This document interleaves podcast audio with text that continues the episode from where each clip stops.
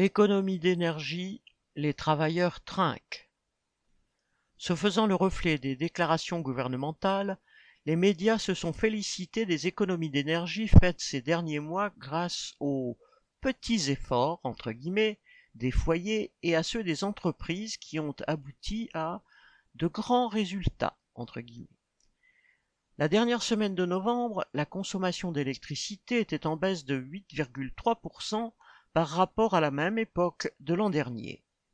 Certes, la température clémente des périodes récentes entre dans la baisse de la consommation énergétique des particuliers.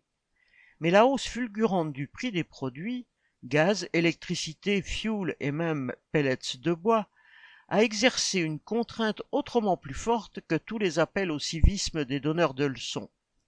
La principale économie a été réalisée en baissant le chauffage, même les jours de grand froid. À l'extérieur de leur habitation, les salariés et les écoliers subissent les baisses de température imposées par les dirigeants d'entreprises ou les communautés urbaines.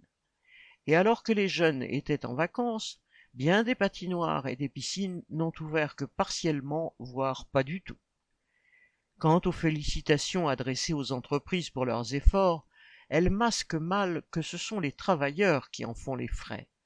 En effet, si de petits artisans sont poussés à la fermeture faute de pouvoir payer leurs factures d'électricité, des grandes entreprises n'ont quant à elles aucun scrupule à fermer des ateliers, voire des usines entières.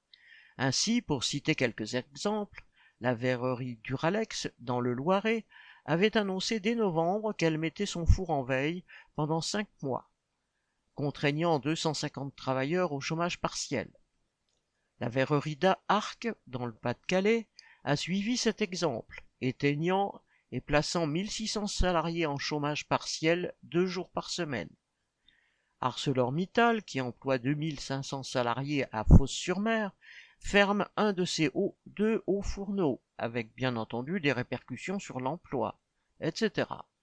En fin de liste, pour l'instant, le groupe alimentaire Cofigeo, qui possède entre autres les marques William Saurin, Garbit, Panzani, Rénal et Rocklor, a annoncé le 2 janvier la fermeture de quatre de ses huit sites, touchant 800 salariés.